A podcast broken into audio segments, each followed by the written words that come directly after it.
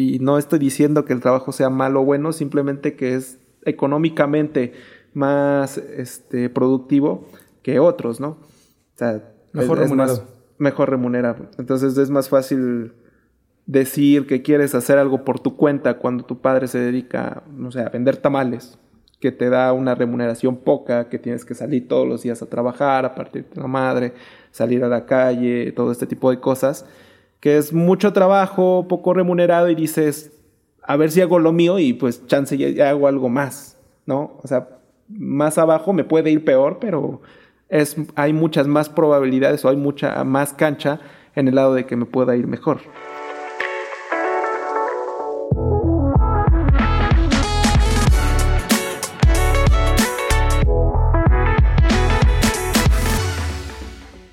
Hola, ¿qué tal amigos? Sean todos bienvenidos a un nuevo episodio de este su podcast Antisuperfluos.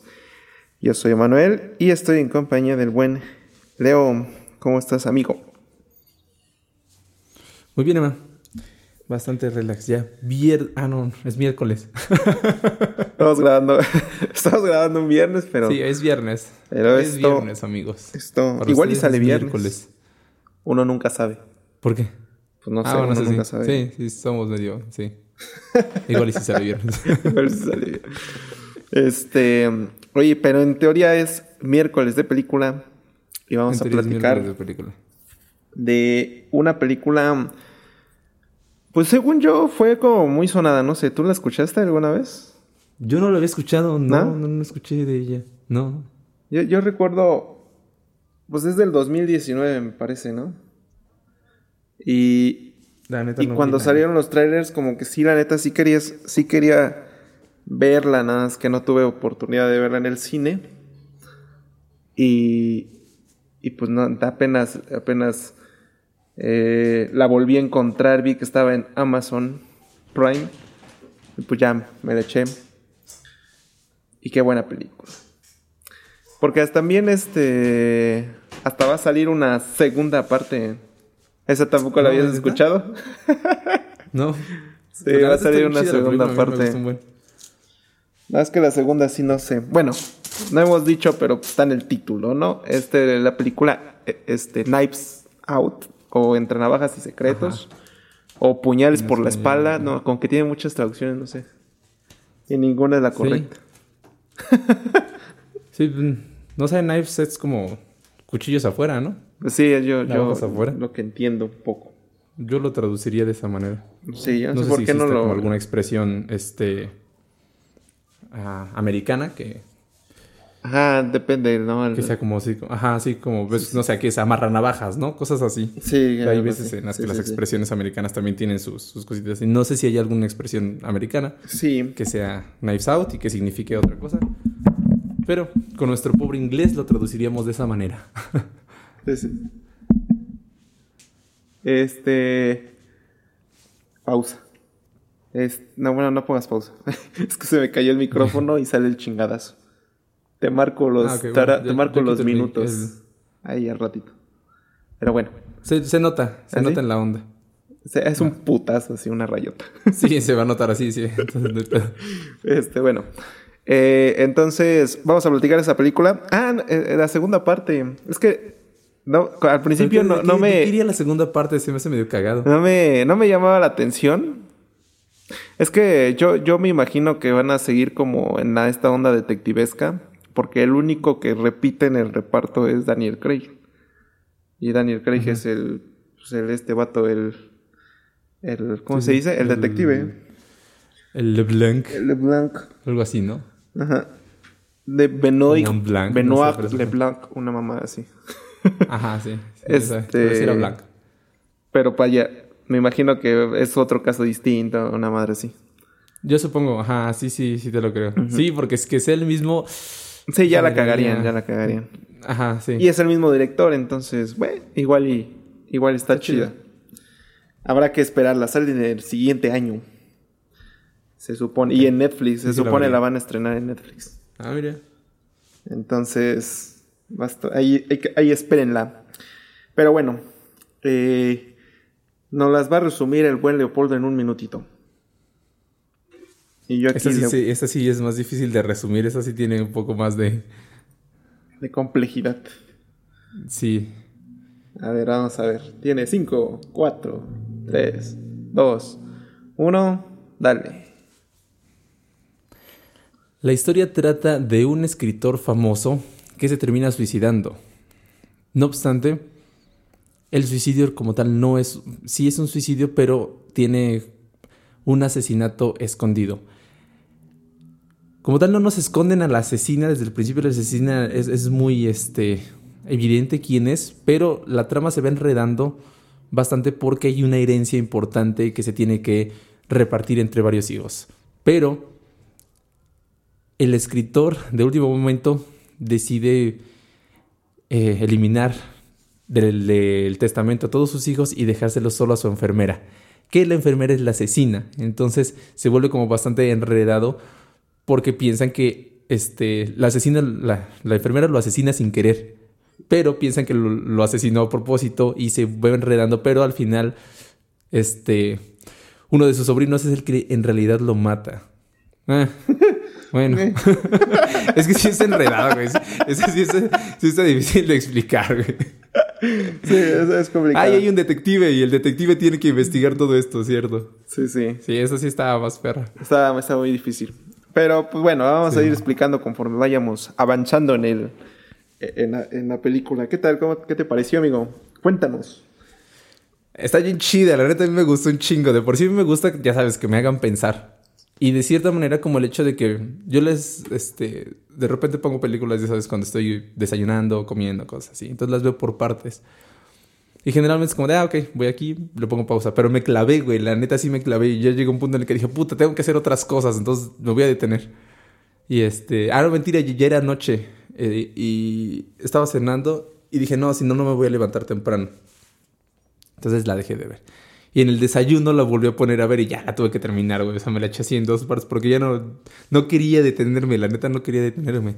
Y es que, eh, como tal, lo interesante, lo que se me hace bastante interesante es el hecho de que no te están escondiendo información.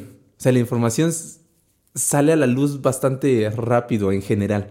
No toda la información, o sea, porque hasta el final da un giro bastante bu- bueno. O sea, hay como pequeños giros que se van volviendo interesantes. Pero son giros que sí están bien pensados. O sea, no, no, es, no se nota que sean forzados. Y a la vez, como ya tienes tanta información, o sea, porque uno pensaría que es, ok, hay un asesinato. Porque descubren a este escritor muerto. Lo descubre una de su, su cuñada, ¿no? Es la que entra y lo descubre muerto.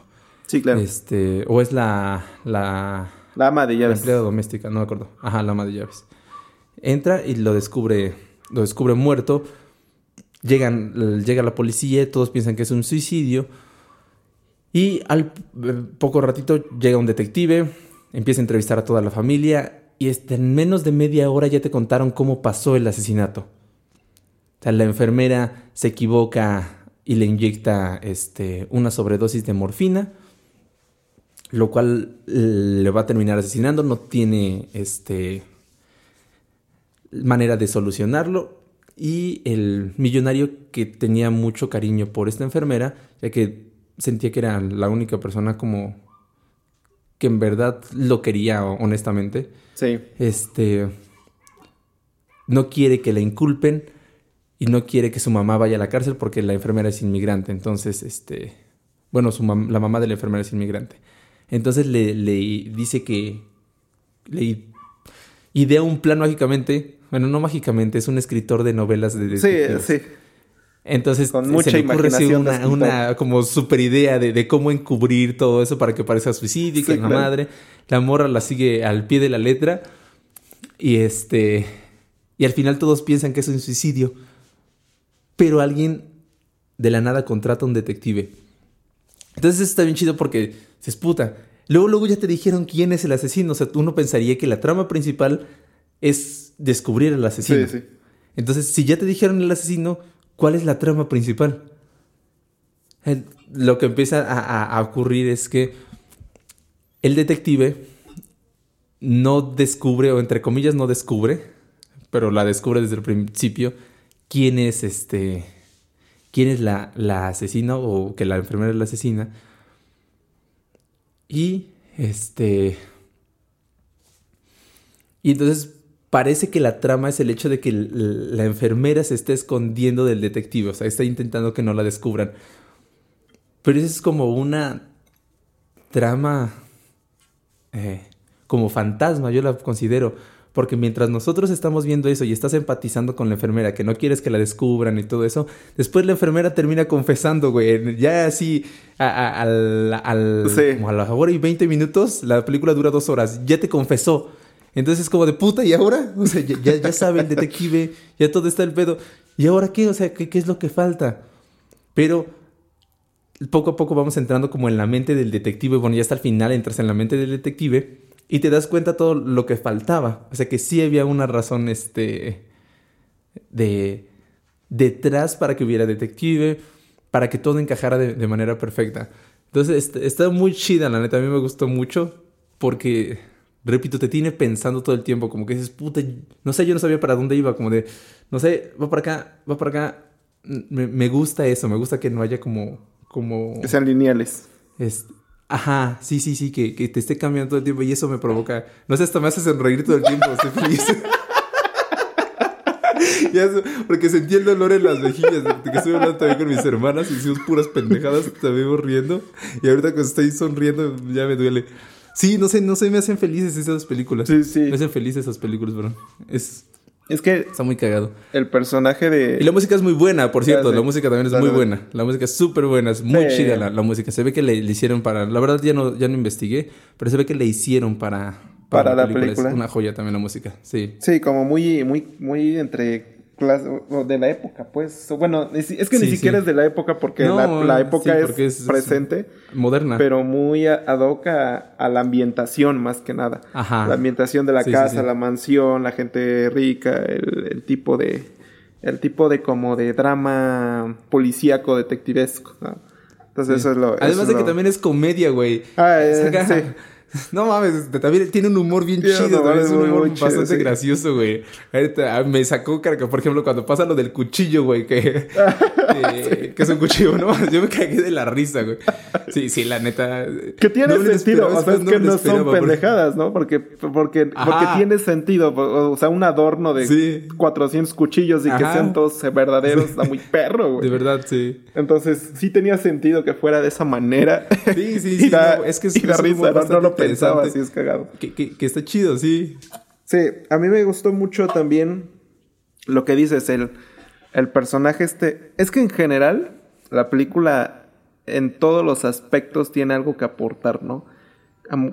Como que en fotografía tiene cosas interesantes, en música tiene cosas interesantes, en la. Pues es que, yo siempre lo he dicho, en la, en la dirección de de los actores, o sea, el pedo de poder llevar a tantos actores a la vez, porque tienes muchos actores y muchos son principales.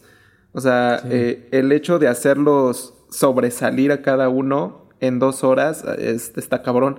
Y aún así le da bien su, su espacio a cada uno. El reparto está, está muy perro. Y, y son como personajes fuera de lo de lo que estamos, bueno, yo estaba acostumbrado a ver de ellos, ¿no? Por ejemplo, de Daniel Craig, no sé, su actuación es bien cagada, o sea, es este, si, si bien es el, como el detective que siempre ha sido, por ejemplo, las de 007 y cosas por el estilo, no sé, la forma en que actúa es, es, bien diferente, es bien cagada, tiene, tiene una forma de expresarse, este, que inclusive da risa, o sea, aparenta ser un detective ridículo que a mitad de la película como que tiende para eso, ¿no? Como que parece que no, no, no es capaz de hilar ningún tipo de información. Sin embargo, al final ves como todo se lo va guardando. Pero su forma de actuar al inicio es que es así, o sea, eh, pareciera que no está entendiendo una chingada y le vale madre, ¿no? Se, se, burla hasta de sí mismo. Igual la, la, atracción de este vato del, del Chris Evans, del Capitán América, igual siempre son sí, es muy diferente. La Tony Colette, que es, me gusta mucho esa, esa señora, es la de, bueno, no sé si lo ubicas, es la, la que le, la que la mantienen, la que le pagan su ah, colegiatura a su hija. Esa es Tony Colette. Sí, sí. Igual, o sea, hay muchas buenas películas de esa vieja. Hereditary es una de, de las, No de las nuevas. Y que creo que sí estuvo nominada al Oscar. Este, ahí. Tony Collette por esa película. Este. Entonces. Pero es muy diferente ese, ese, ese papel. O sea, tiene muchos papeles interesantes, buenos.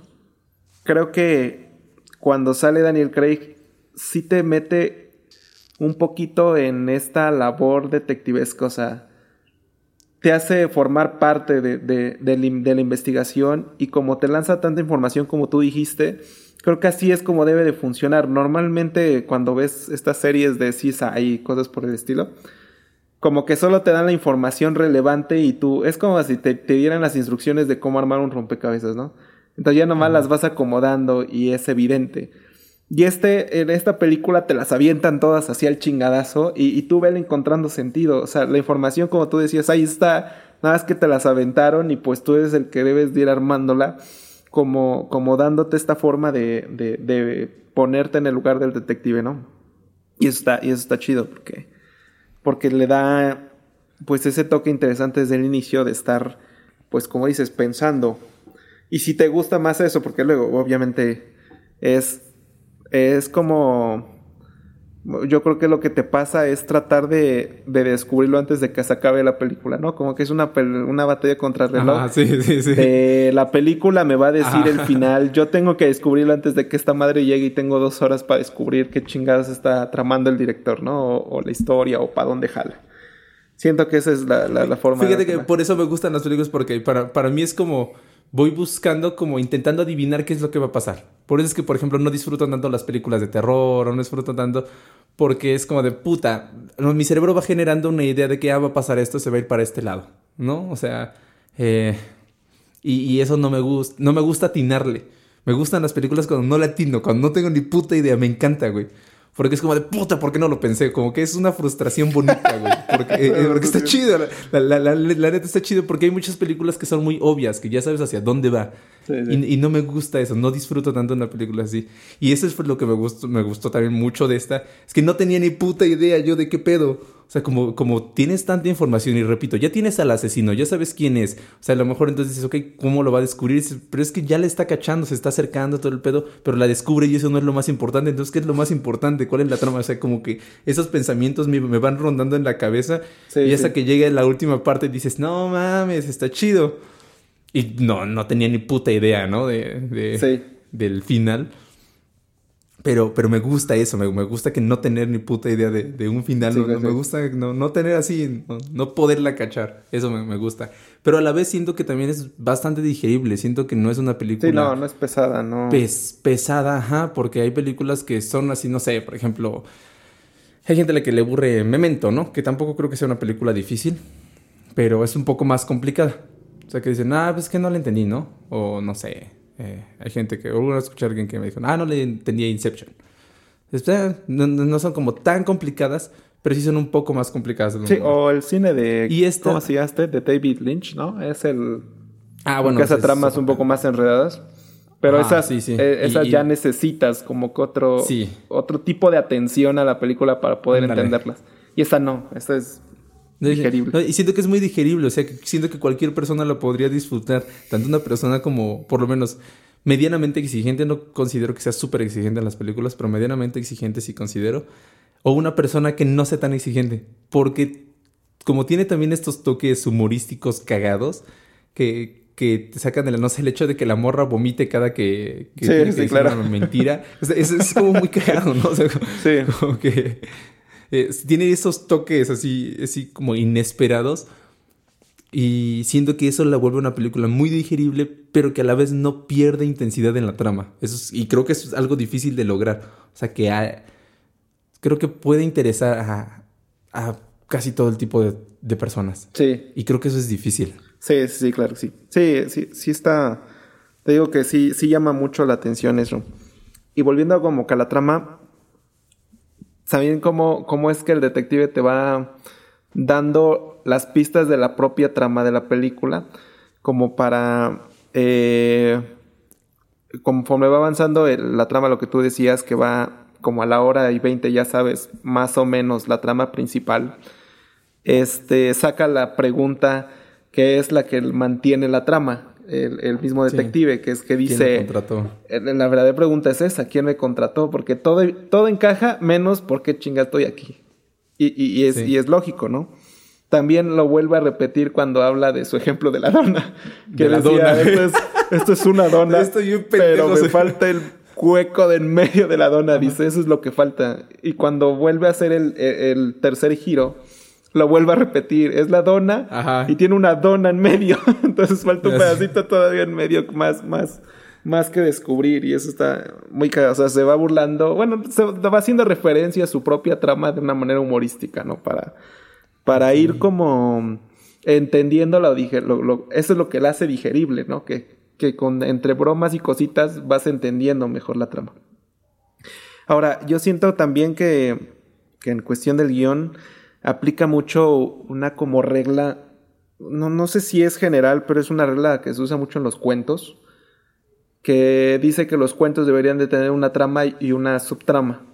Entonces tú arrancas con una trama y finalizas con la subtrama. Entonces tú dices, no sé, pues mi trama es de que el cuento aparentemente va a hablar de un robo y la voy a finalizar con que eso no era la trama, sino el final era de una historia romántica, ¿no? Entonces, Fíjate aparentemente... Eso, eso nunca lo había escuchado. Sí, Ajá, interesante. hay una... Siento que, por ejemplo, yo lo notaba mucho en los capítulos de Los Simpson. Que los Simpson empezaban como de, de un lado y terminaban en otro lado completamente Ajá. diferente. Ah, O sea, sí, terminan, sí, no es- sé, con...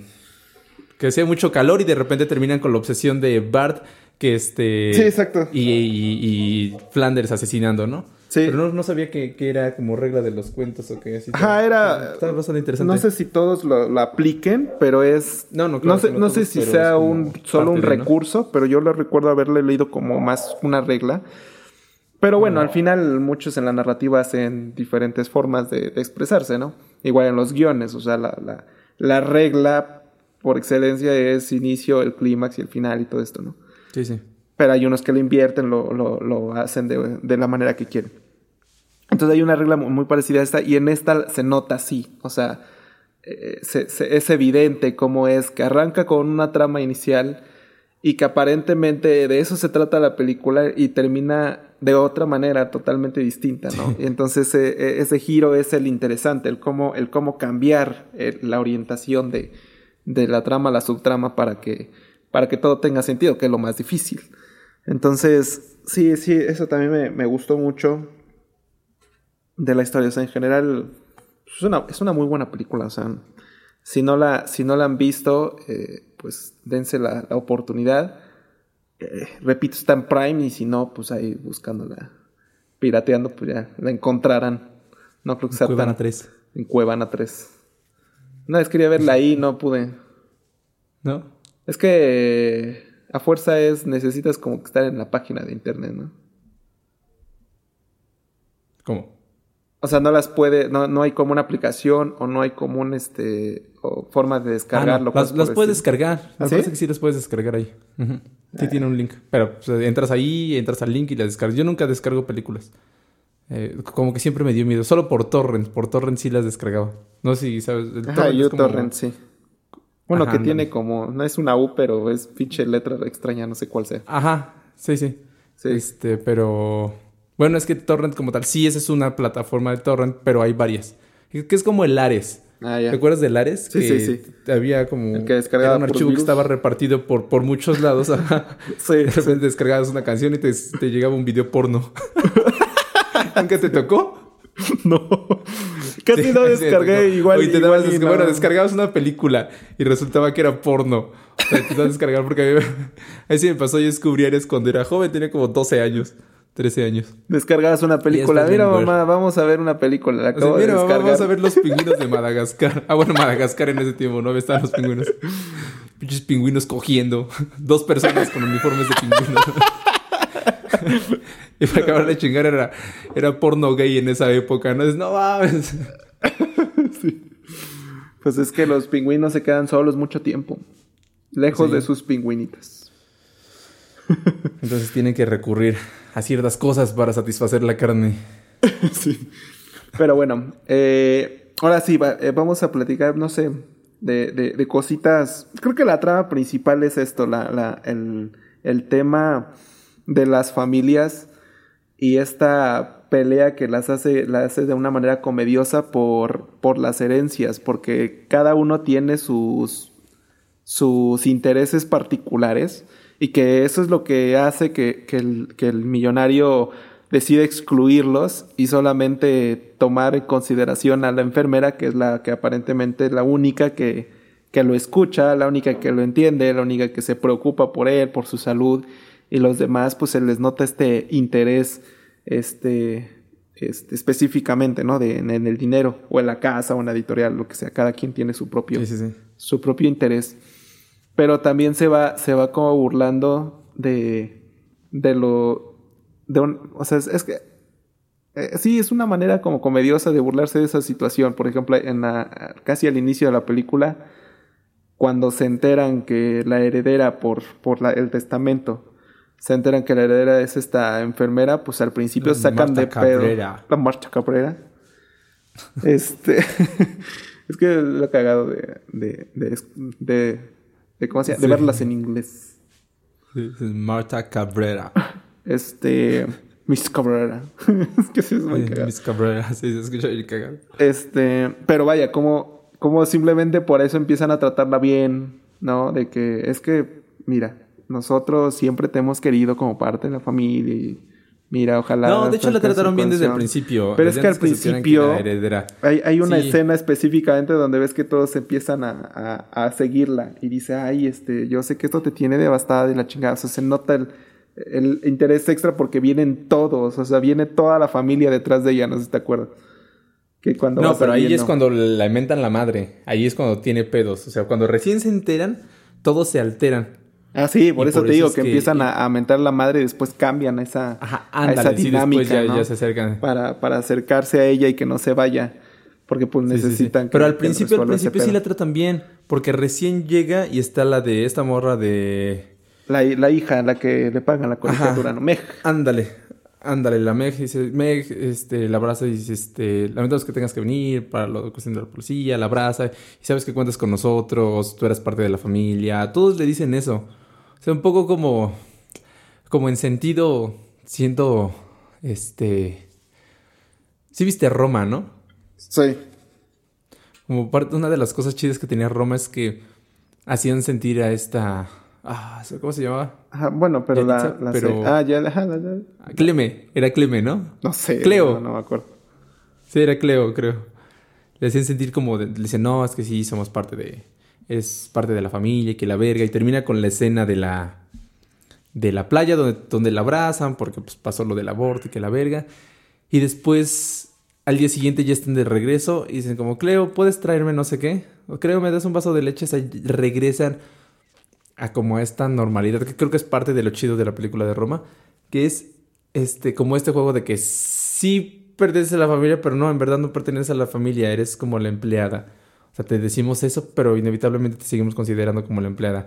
Y siento que es así, que, que a Marta Carrera la tratan de, de este pedo de, de sí, sí, te queremos porque el abuelo te quería, que la madre eras parte de la familia. Pero, por ejemplo, cuando se enteran de lo del testamento y ese pedo, Ya, es, es que la llegan a amenazar, o sea, la amenazan de, de pedo. Primero le dicen que te cogiste a mi papá, maldita zorra y que la verga. Y este, el, el niño de ultraderecha le dice. ¿Cómo le dice? Le dice un chiste así racista, un pedo, bueno, un insulto racista, así. Y. Sí. Este, todos empiezan como con. Con ese pedo diciendo que es muy similar. O sea, como a ella la ven como la empleada, no es eso de que ya eres parte de la familia y que la verga no, es simple, este, como algo que suelen decir a lo mejor por cortesía o por un pedo, no sé, eh, de apariencias, pero en realidad no, en realidad la siguen tratando como si fuera de la servidumbre. Y eso se me hace como también, se me hace bastante interesante. Es que cuando, cuando eres... Yo siento que es la forma de expresar, inclusive las hace sentirse superiores a, porque a las personas que, que son parte de tu familia no es algo, no es un recurso que ocupes de eres parte de la familia, porque es evidente que eres parte de la familia. Excepto Toreto. Sí, sí, excepto Toreto. Pero es, es el equivalente, por ejemplo, hablábamos un poquito de, bueno, en otros podcasts acerca de las personas con discapacidad. El hecho de que tú af- afirmes que las personas con discapacidad merecen tu respeto o que, o que se sientan bien o que son normales o que el que el ya es el, el hecho de decirles que son normales los hace normales porque no le dices a una persona normalmente eso, ¿me entiendes? Entonces, eh, este, ¿cómo se dice? Como evidencias esta normalidad que él siente hacia ti está, normalidad. Anor- ajá, esta anormalidad que, que- que tú sientes hacia él, como en el caso de Marta Cabrera y la servidumbre. El Sí. hecho de que tú le digas, eres parte de la familia, evidencia que no es parte de la familia, Sí. pero la quieres hacer sentir parte de la familia. Pero todos son conscientes de que no es así. Entonces, eh, siento que, que- que pasa, pasa eso, porque si fuera parte de la familia, efectivamente tendría todo el derecho de, de formar parte de la, de la... O sea, siquiera formar parte del, reparto, ¿no? Ya ni siquiera quedarse con todo. Formar parte de, como todos los hijos, porque es parte de la familia, o sea... Sin embargo, no es así, no lo consideran de esa manera. Este, y creo que es una buena, o sea, es que es, es como una decisión bastante consciente. Pues, o sea, el padre, o bueno, el millonario se, cre- se sentía lúcido y sabía él lo que estaba haciendo y por eso estaba haciendo sus, sus arreglos antes, eh, poniendo las cosas en orden antes y de una vez por todas con todos. Sin embargo, cuando llega a morir ya empiezan todos a dudar de su de, de- de si estaba de acuerdo o no, ¿no? Sí, sí, sí. Porque pues él nunca haría eso, cómo iba a sacar a los hijos, cómo iba a hacer estas decisiones, cómo le iba a dejar todo a la enfermera, ¿no? Y no, no iba a saber qué hacer con eso y la chingada. Entonces, eh, por simples ciertas decisiones eh, que van en contra de lo que tú crees por como lógico o cuerdo, haces creer a otros o piensas que los demás están locos, ¿no? Solamente porque no va conforme a, lo que tú hubieras hecho o a tus decisiones. Entonces, eso es también lo, lo- lo como que lo evidencia como familia. Y la otra cosa que evidencia la familia es el hecho de, de- bueno, este es como un guiño, más que, más que evidencia la forma de la familia. Cuando están hablando un poquito de las denuncias, este, y ves que está el, me parece que el abogado, ¿no? El güey que dicta el, el testamento. Sí, el abogado. Y, y mencionan algo así como de cómo se podría cancelar ese testamento, cosas Ah, por sí. el estilo. Y empiezan a buscar como en internet, ¿no? Y empiezan a decir, y esto podría ser, ¿no? ya ni me acuerdo del término que ocupa la, la señora esta. Pero dice, y no podría ser esto. asesinato... Por asesinato no sé qué. Ajá, O sí de tienen- asesino no sé qué. El del asesino beneficiario, un pedo así. Claro. Y que es muy cagado porque, pues es eso, o sea, como son, son los típicos ejemplos de que buscas, ¿qué significa toser a las 12 de la mañana y te sale cáncer? Y entonces, ¿no será cáncer? Ah, sí. Es una pendejada por el estilo. Ajá. De que empiezan a hacer, a hacer conjeturas por simples búsquedas rápidas, porque ni siquiera es una investigación exhaustiva, es una búsqueda rápida que te da un cierto resultado y que crees que puede ser eso. Y obviamente al abogado, como a cualquier especialista que le dices esa mamada, lo empiezas a desesperar "No, porque dice, no mames, o sea, estás viendo con quién hablas, que sabes del tema y que venga uno con, un- con una Porque búsqueda hasta, lo rápida. dicen, de ¿no? Google. Como de- lo acabas de buscar en Google. Sí, sí, Entonces, no sé, son, son varios guiños con, con respecto a la forma de llevarse la, la familia y, y el cómo... Es que, es que sí es un pedo, ¿no? O sea, el hecho de que, no sé, nunca me ha tocado, no soy de familia millonaria. Sí. Porque, y pues no sé, a lo mejor uno dice ahorita, yo me llevo muy bien con mis hermanas. Mi papá falleció y ese pedo. Mi papá como tal no dejó testamento. Desmadre, la neta. Consejo, dejen testamento antes de morir. No, estoy joven. Vale, verga. Ve y deja tu testamento. Sí, si ya tienes algo por lo cual Sí, sí, sí. se puedan pelear de una vez, este, Sí. irlo marcando. Sí, porque deja tú el, no, no solo por el hecho de pelearse, es un varísimo, güey. Fue un chingo de varo por poner las cosas en orden y no hubo pelea, güey. O sea, si Sí, sí. es todavía más caro. Sí, fue, fue, fue, fue una lana, sí, viene a lo, a lo idiota. Simplemente por el hecho de no hacer testamento, güey. Hay un mes del testamento, creo que es septiembre, güey. Sí, sí. Pero el proceso salió alrededor de 50 mil pesos. Para poner las cosas a lo pendejo, güey. Si mi papá hubiera dejado las cosas en orden, en septiembre creo que cuesta 600 pesos hacer el testamento. Hubiera estado mucho más en corto, güey. Sí. no más, es un pedo nada más a lo güey. Pero bueno, este, por ejemplo, en nuestro caso, era principalmente la casa. Y pues mis hermanas y yo dijimos, pues se queda mi mamá. O ya. Ah, firmamos que cedemos, cedimos el poder hacia mi mamá, pues se hizo el papeleo este, que se tiene correspondiente. Y este. Y ya. Entonces, dices, no hubo pedo. Y nosotros dijimos, pues es que es, mi mamá, pues, no hay bronca, no somos hermanos, así, no va a pasar nada. Y a lo mejor uno diría igual si estamos... Es que creo que también es parte de que al haber crecido con, ciertas necesidades, como que te, nos movimos para generar lo nuestro. Cosa que, por ejemplo, ahí en la película se ve que no es así. O sea, lo de la editorial, pues es del papá. Este, también la empresa que tiene la, este... Jamie Lee ¿cómo dijimos que se llama? Mm, no, esa sí no me acuerdo su nombre, pero... Creo que pero vaya, es la hija mayor. ah, sí, Jamie Lee Curtis. Ah, bueno, ella se llama Jamie Lee Curtis, no sé si, si, la, si la, película también. Ah, no, en la película no, no recuerdo cómo se llama, pero en la, sí, este, ella también hizo lo suyo a partir de, un préstamo que le hizo su papá, bien cabrón, ¿no? Sí. Este, la otra, la cuñada es una mantenida también, que hasta le robaba. El hijo, el nieto, digo también es un mantenido, ¿no?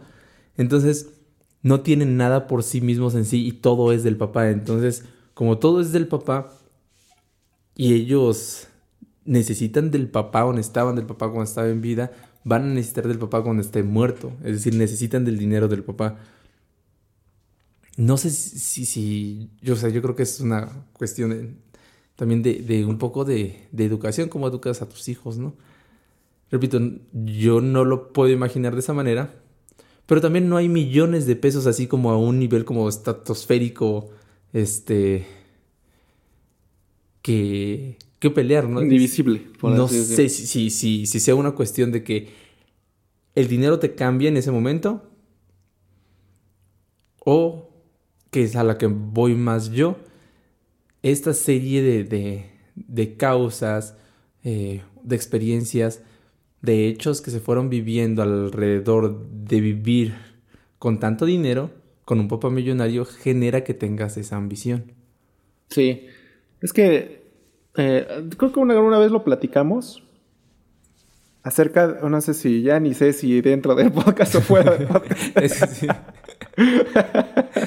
Pero bueno, eh, eh, te comentaba una vez que siento que, que nosotros, por ejemplo, en la, en, la, en la situación en que nos encontramos, difícilmente buscas heredar, por ejemplo, en temas económicos o de trabajo, buscas heredar el trabajo de tu padre.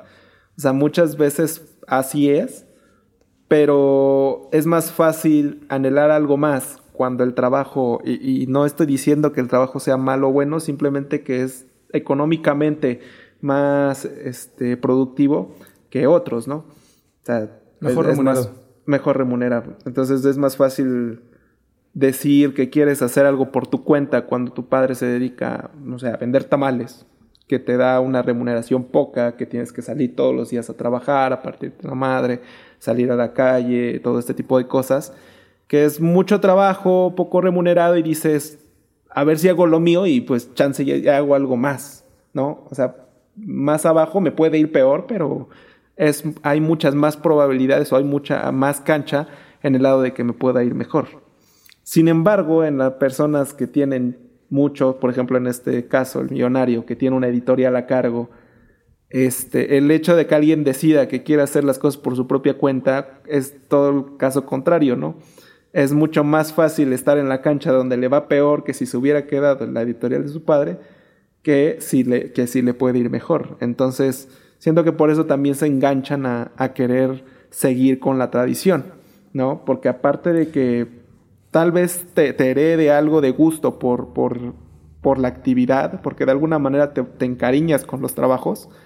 Eh, o sea, no sé si te encariñas, pero pues es que como creciste con eso, aprendes a hacer eso. O sea, es, es una de tus cualidades, saber a lo que se dedicó tu papá, ¿no? Por ejemplo, tú seguramente has aprendido cosas del, del, trabajo de tu papá. No sé si apliques o no, pero pues es un conocimiento que ya tienes y que puedes vivir, aunque sea de eso más o menos.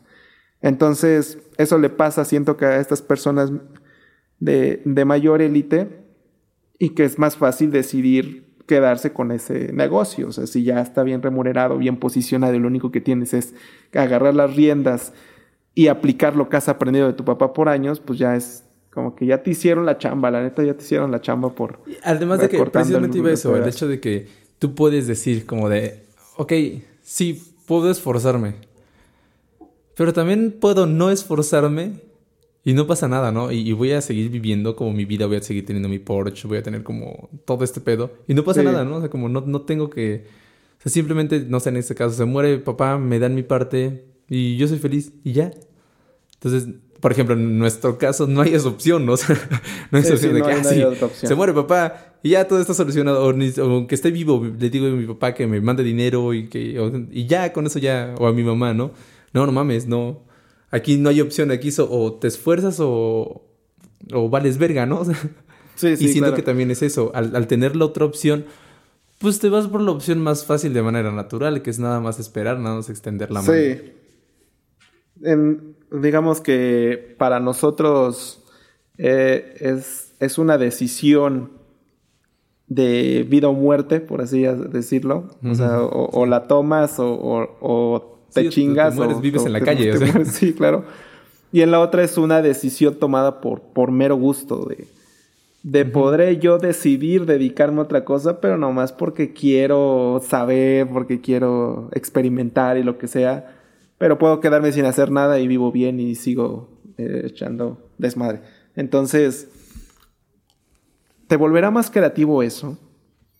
Es que, fíjate, que una vez estaba, estaba, eh, no sé si lo vi en una película o algo por el estilo, pero pues como que los millonarios tienen esta, o, la gente de, de bastantes recursos y que le va heredando ciertas cosas a los hijos, o que ya tienen un futuro asegurado. A lo mejor ya no parte de, la empresa, sino parte del patrimonio, que ya está asegurado su futuro.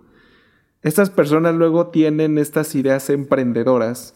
Obviamente tienen los recursos para, para toda la pendeja que se le ocurra, la ponen, la ponen en, marcha, ¿no? Porque tienen el recurso de emprender cualquier cosa. Pero te volverá más creativo el hecho de no tener esa presión que ahorita estamos mencionando o sea, el hecho de que tú decidas hacer algo porque no te queda de otra a tener el tiempo y el espacio para decidir a qué te quieres dedicar, porque no tienes esa preocupación. Yo creo que es un conjunto de cosas. Eh, por ejemplo, algo que, que, me decía mi primer profesor de cello, también ya anda en el cielo, se volvió astronauta. este es que era bien pedote y era diabético, güey. Sí, valió verga. Entonces. Eh, pero él decía que cuando él estudió chelo, tenía que trabajar también. Entonces eh, tenía la escuela y por el trabajo no podía practicar tanto chelo. Y decía, es más fácil cuando tú no te tienes que enfocar en trabajar. O sea, tú solo te enfocas en tocar. Entonces cuando la gente le pagaban su, su, escuela, su renta, todo el pedo, porque el güey venía de un pueblo, no recuerdo qué pueblo, eh, pero también estudió acá en la ciudad, estudió en el Conservatorio Nacional. Este.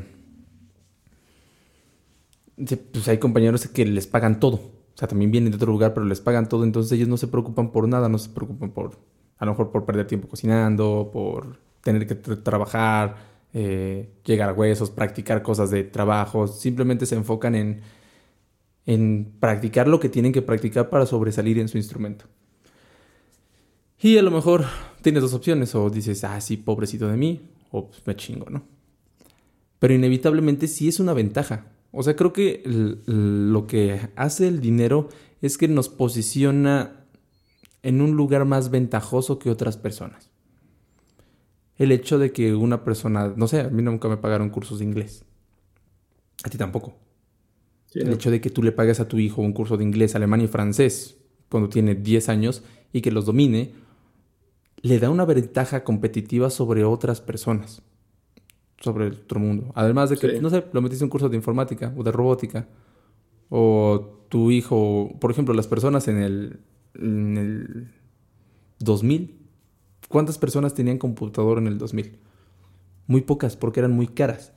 Pero muchas personas que tenían computador en el 2000 empezaron a descubrir una manera como diferente, entonces estaban adelantados de cierta manera contra las personas que están alrededor. Entonces creo que más allá de que sea por decisión propia, no por decisión propia, el hecho de que tengas recursos a tu disposición te permite no estarte preocupando por comer. O sea, porque no es lo mismo que te metan a clases de inglés, francés y alemán a los 10 años, a que todos los 10 años tengas que estar vendiendo dulces para llevárselos a alguien que te da de comer. Sí, claro. O sea, sí hay, hay una ventaja competitiva ahí. Y entonces, por ende, también al haber vivido más, porque tienes más experiencia, piensa tan solo no sé en los viajes. El hecho de que conozcas más lugares, el hecho de que te lleven, por ejemplo, a museos, hayas tomado clases de otro idioma, todo eso, te moldea de una manera diferente para que pienses de manera diferente.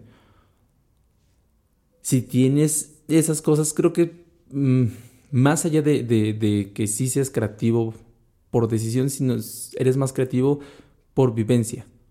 Como has visto más cosas, puedes tener, en la mayoría de personas yo creo, puedes pensar de manera diferente a la caja. Ser creativo es básicamente pensar de manera diferente a la caja, ¿no?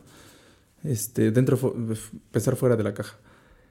Y creo que te da más oportunidades si has visto más cosas, vivido más cosas, tomado más clases, hablado más idiomas. Creo que es eso. Aún así, claro, puede haber personas creativas. Las hay dentro de, de rubros que, que, este, que están más abajo. Pero no sé, pensemos en Lionel Messi, que lo mencionábamos el viernes. Este, si Lionel Messi no hubiera tenido los recursos para viajar a España, porque viajó a España de niño para empezar a, para meterse en la cantera del Barcelona. Barcelona. Ajá no sería Lionel Messi. O no sería Lionel Messi que nosotros ahorita tenemos. Sí. Entonces, siendo esas cosas inevitablemente influyen. Elon Musk, por ejemplo, también, este, Mark Zuckerberg estudió en, este, en Harvard. Sus papás tenían los recursos para pagar Harvard.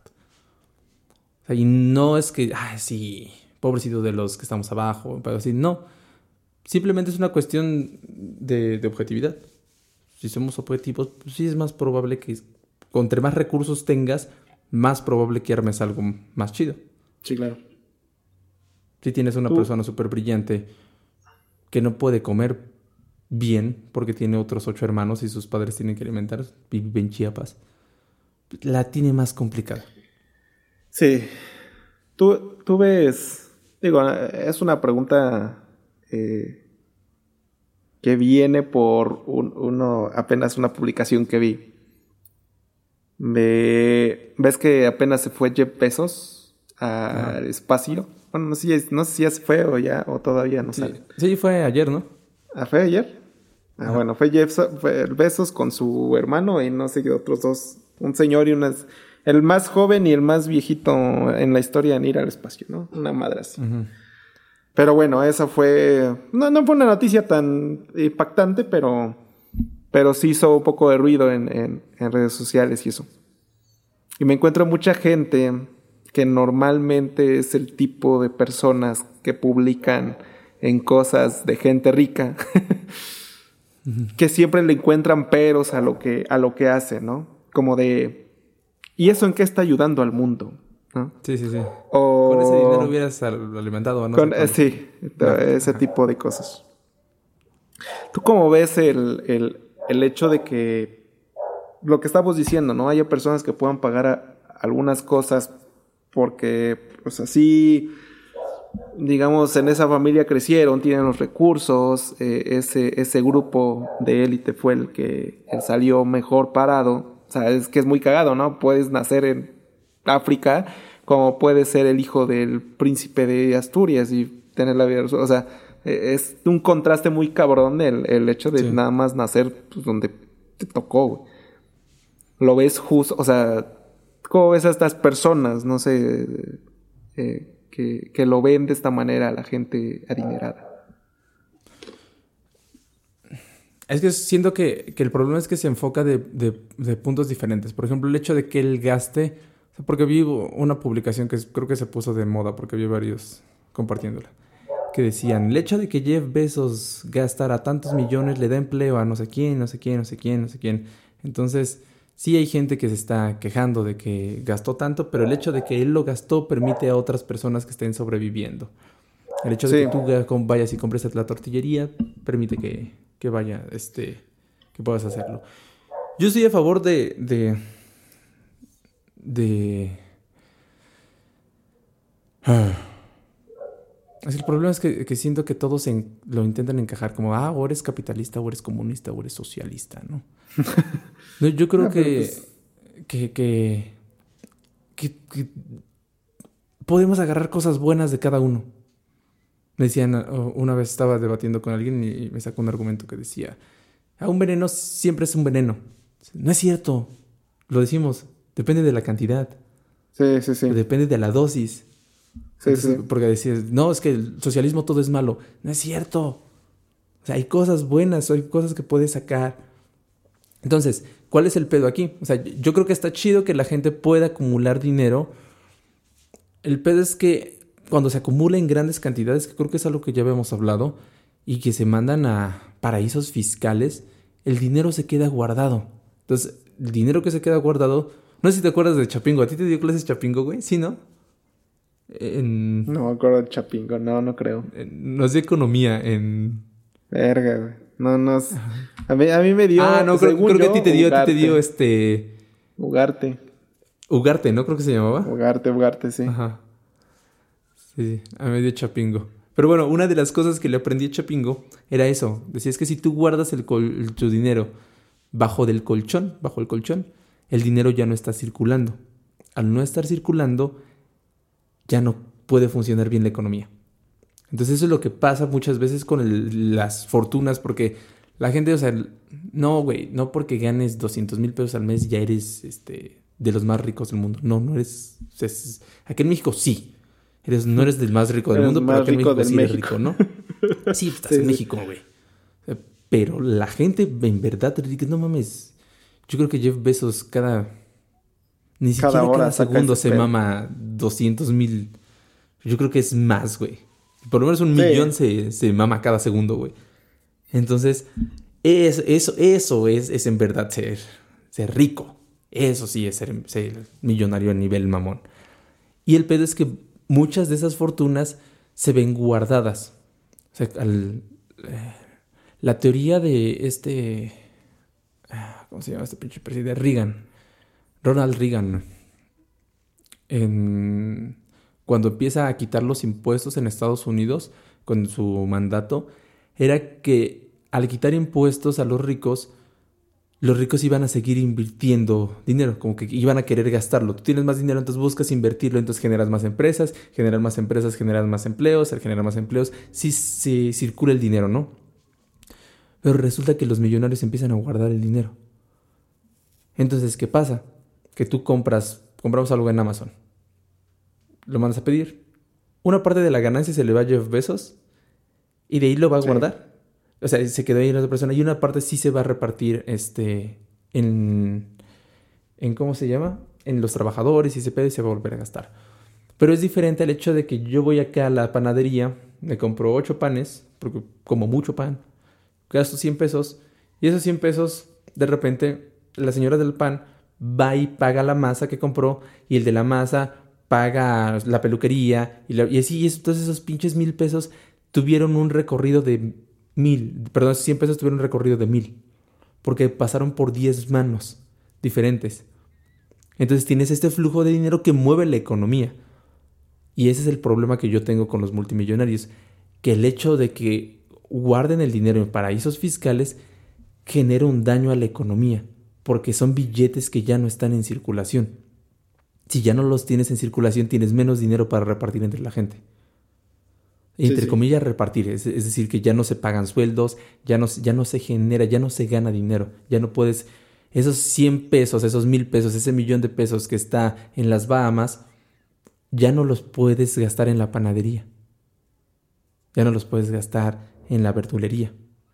Y eso genera daño a, la, a la, economía. Y es el pedo que yo tengo principalmente con los millonarios. Yo no tengo bronca con que acumulen un chingo de dinero siempre y cuando también se gaste. ¿Qué, es eso? Sí, claro. O sea, que sí haya una medida para retomar, porque si no, regresamos a lo mismo. La población crece y al haber menos dinero que se pueda repartir, empieza a generar más pobreza. Y ese es el pedo, que ya hay una brecha muy cabrona, no solo en México, en Estados Unidos, güey. O sea, Jeff Bezos, ¿cuánto gana en una hora? Y ahí tienes personas que viven en la calle que viven con menos de un dólar al día. O sea, la diferencia es inmensa. Y muchas veces nada más por lo que dijimos, mala suerte. O sea, por el hecho de vivir, nacer en una familia equivocada. Aún en Estados Unidos. Sí. Digo, equivocada en términos económicos, ¿no? Ah, en términos, este, pero sí. Desafortunada, eh, creo que es un. ajá, desafortunada sería, sería mejor palabra. Este. Y yo creo que, como resumiendo, creo que si bien no lo debemos de alabar el hecho de que gasten en este tipo de, eventos, por lo menos es este... Satanizar, ¿no? No debemos satanizar. Ajá, o sea, no, no, que no... O sea, me, refiero a que si bien no tenemos que, aplaudirles el hecho de que se gasten así el dinero, este, pues está bien porque lo que tú dices, o sea, está haciendo lo tampoco se debe de Creo que está como en la proporción en la que, en la que tenemos las posibilidades, ¿no? O sea, si bien yo muevo la economía cuando me compro un teléfono de 3 mil pesos y es mi manera de aportar y de girar y de que va a los empleados que lo construyeron y esos, él pues obviamente hace girar la economía porque pagó un viaje espacial y entonces todos los ingenieros y todos los, los de las de las cestas de metales y todo este desmadre pues reciben una parte de ese moche, ¿no? Lo hace circular nada más que en la proporción en la que, en la que le tocó vivir, ¿no? Sí.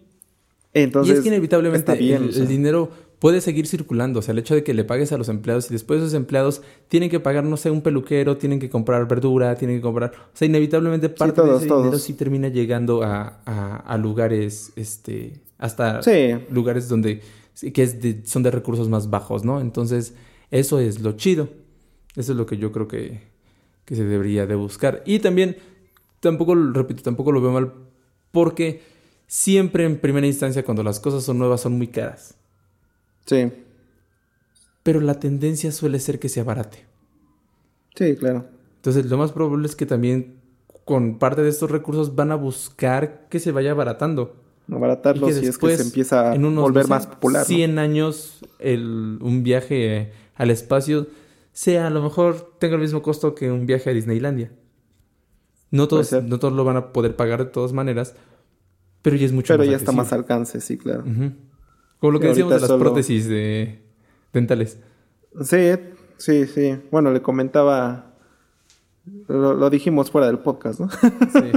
Sí. bueno, es que le comentaba a Leo de, de las prótesis. De, hay que hay implantes, entonces que hoy en día un implante, y de hecho yo estaba platicando con, el doctor donde está trabajando, que lo, las, no me acuerdo qué otro doctor los cobraba 26. Y pues que es lo que yo te decía, que andaba por ahí, 25, por ahí. Cuando hace, nada, en 2013, que fue, son 8 años. 8 años. Hace 8 años contaban 50, entonces sí ha bajado mucho, pero porque se empezó a usar demasiado, o sea, eh, fue como, como pues como que se puso de moda pues, por encima de los tratamientos convencionales como puentes, prótesis removibles y ese tipo de cosas. Entonces, e, es eso, ¿no? Se, vuelve popular eh, el método y empieza a abaratar los costos, que si estas personas millonarias lo empiezan a hacer popular, poco a poco lo van a, ir haciendo más accesible a, a, los millonarios menos millonarios y de ahí a los ricos y de ahí a los clase media y ahí, podemos ir entrando nosotros, ¿no? Entonces, Sí. Digo. ¿Pagarías por un viaje al espacio? Pagaría por. Sí. Si tuviera la lana, sin pedo. Es, como una de esas cosas que, que de niño sueñas. Yo creo que por eso hacen, o sea, muchos tachan así como de excéntrico a, Elon Musk, ¿no? Pues es que cuando tienes, porque, bueno, eh, lo, lo, tacharon mucho de excéntrico cuando sale con sus, con sus pruebas con sus carros y que mandó el Tesla al espacio y que sí, sí, sí. ahorita el es que quiere viajar y que quiere hacer. Creo que, no, no sé si, si, si estoy bien, pero Besos es el que quiere como, como ser el primero en hacer como turismo espacial? ¿Es Besos o es Moss? Es que uno estaba como que su idea era hacer turismo espacial en la Luna y el otro quería ser el primero en pisar Marte. Una de las dos, ah, algo así estaban como que, peleándose por, por lo que sé, Musk tiene su empresa Starlink, ¿no? Que quiere ir a Marte. Quiere ir a Marte. ser el, el que quiere Pero no sé, porque me parece que el que ahorita tiene pues las cosas chidas es Richard Branson de, del espacio. Que fue el que tiene este Virgin Space, creo que se llama, un pedo así. Me estaba viendo en la mañana de eso, pero la neta no, no estoy tan informado. Entonces estoy aventando como la pequeña información que tengo. No estoy muy seguro. Pero vaya, tienen como estos este, este, este, excentrismo porque pues también es parte de, ese gusto como que de niño de querer esto. son, es que creces con esa idea, muchas veces hasta de la película o cosas este, por el estilo. De, y, se te hace tan único, o sea, literalmente cuántas personas tienen la posibilidad de, estar en el espacio, número uno. Número dos, experimentar todo el cambio de, de, o sea, todas las, son, son experiencias en toda la expresión de la palabra, o sea, en, en, en términos de los sentidos, en que no sientes la gravedad, en, o sea, ¿cómo sabes sentir, no sentir gravedad? Aunque suene medio cagado. Fíjate que Pero ¿cómo, cómo se siente Este, que se hacen en avión. Y lo que hacen es que subes eh, la velocidad o la fuerza de. de. ¿De gravedad? De gravedad es 9.8 metros sobre segundos al cuadrado, ¿no? así. Creo que sí. Este. No mames, me acordé. Se puede chingo que no había. Entonces lo que hacen es que subes con un avión así de manera vertical. Y de repente el avión se deja caer a la velocidad de 9.8 segundos. Este, bueno, a la aceleración, con buscando aceleración de 9.8 metros sobre segundo al cuadrado. Porque si no me equivoco, con segundo al cuadrado es aceleración, sin, sin segundo al cuadrado es este, velocidad. Y lo que haces es que estás igualando, la, estás igualando la, aceleración de la gravedad, por ende se anula. Entonces puedes estar sin gravedad, entre comillas, por unos, creo que 30 segundos, un minuto, porque puedes caer de picada así una cantidad de tiempo. No puedes pasarte así porque te vales verga y te mueres, ¿no? Sí, sí. Pero hay unos, unos viajes en donde hacen eso y se ve bien cagado, porque sí se, se empiezan a flotar, literal. Este, y es mucho más económico que ir al espacio. no sabía de esa. Ahí lo podría. De esa alternativa. Sí. Sí, pero bueno, en general son, son, son muchas experiencias. ver la Tierra desde, desde un ángulo que nunca has visto en la vida. Porque pues una cosa es verlo por fotos y la chingada, pero a ese el otro pedo. El, el, e, esa onda. Entonces sí, eh, creo que satanizas algunas actividades porque uno no tiene la capacidad hoy en día de, de adquirir eso.